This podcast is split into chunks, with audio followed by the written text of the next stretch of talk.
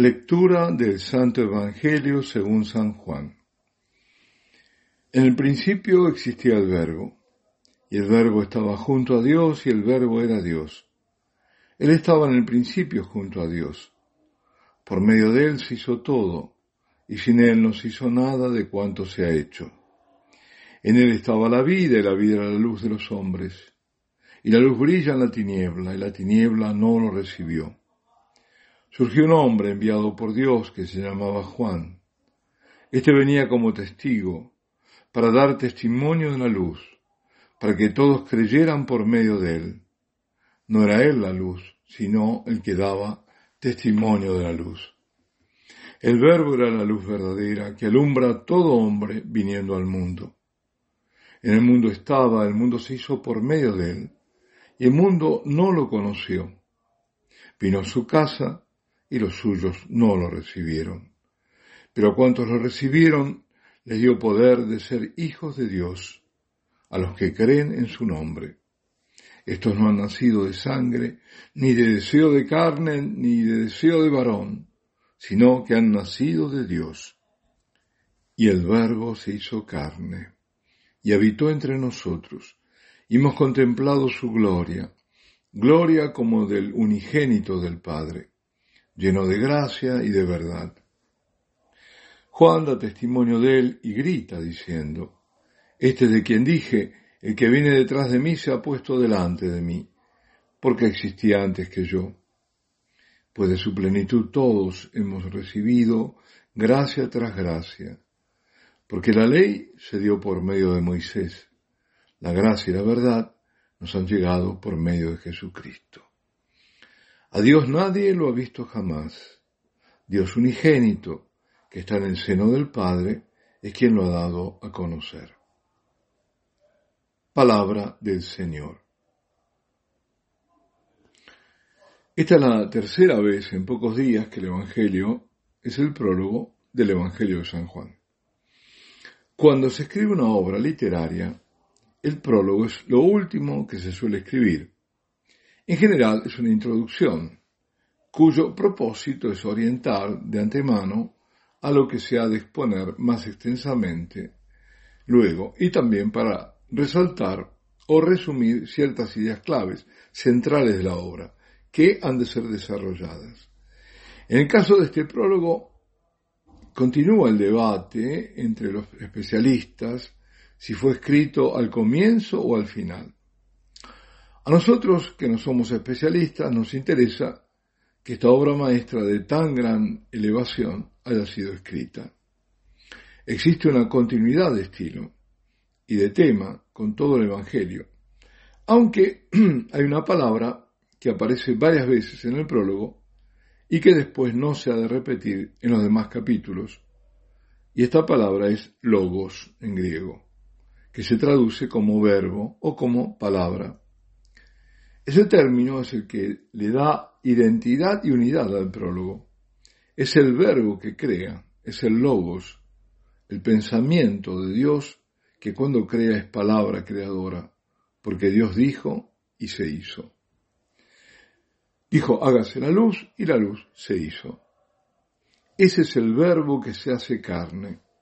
Ese Jesús, el que luego estará siempre presente en el Evangelio, obrando signos poderosos, enseñándose, enseñando, perdón, y revelándose él mismo, y revelando al Padre.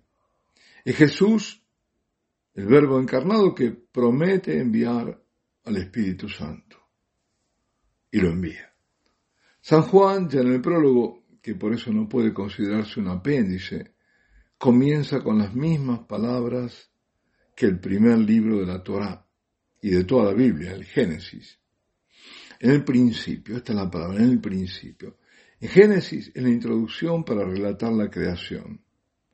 Juan va más allá, porque usa las mismas palabras en el principio, pero en realidad para ir más allá del principio, cuando ni siquiera se puede decir que hubo un antes, porque se dirige a la eternidad de Dios y ahí está el verbo preexistente, el verbo que no fue creado.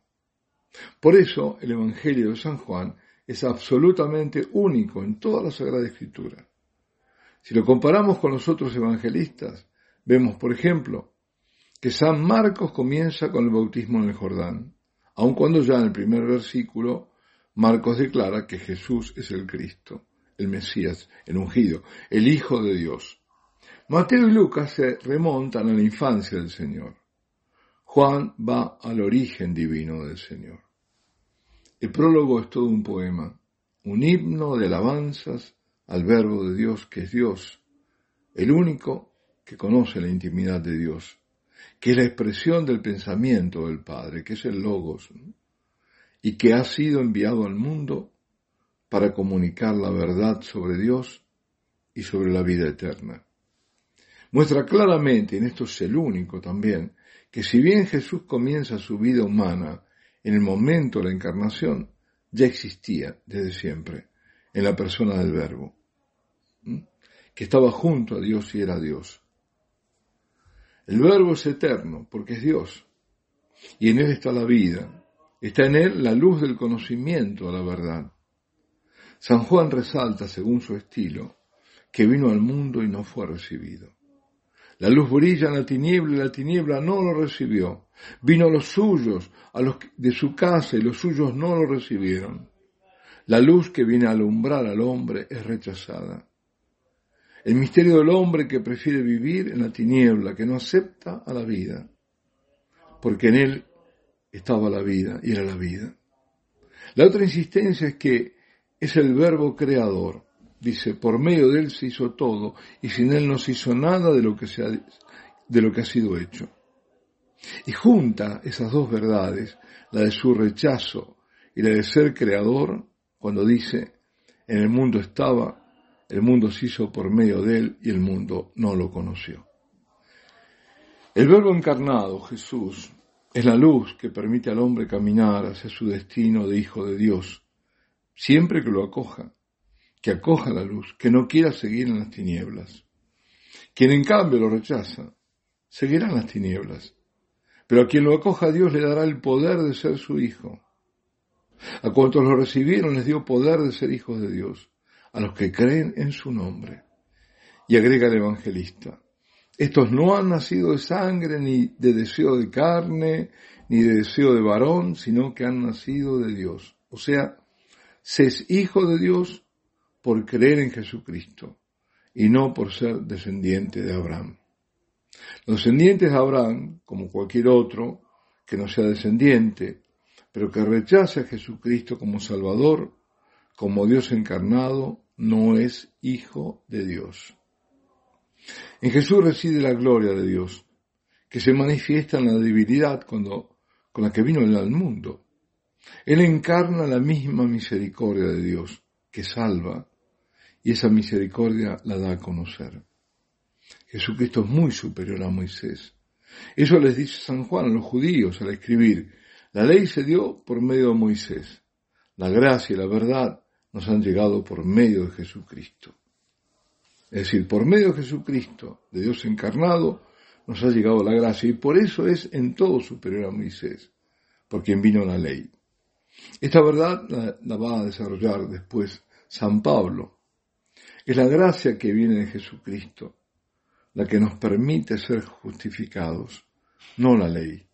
Es la gracia que viene por Jesucristo la que nos permite cumplir con la ley. Y el Verbo se hizo carne y habitó entre nosotros.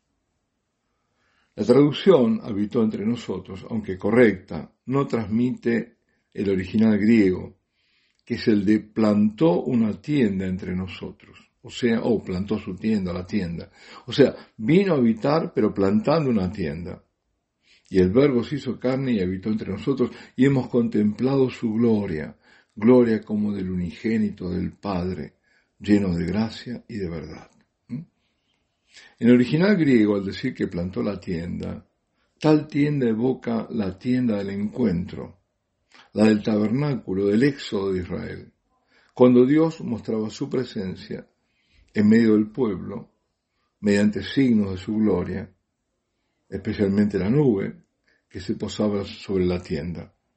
También era un signo de la gloria de Dios el rostro radiante que iluminaba de Moisés. Así que por eso dice, el hizo carne habitó entre nosotros, puso tienda y hemos contemplado su gloria. ¿eh? La gloria de la tienda, eso también, ¿no? Y, bueno, creo que ya lo conté, sí. Es la mayor revelación que nos pudo haber sido dada. En forma lacónica se está afirmando una enormidad.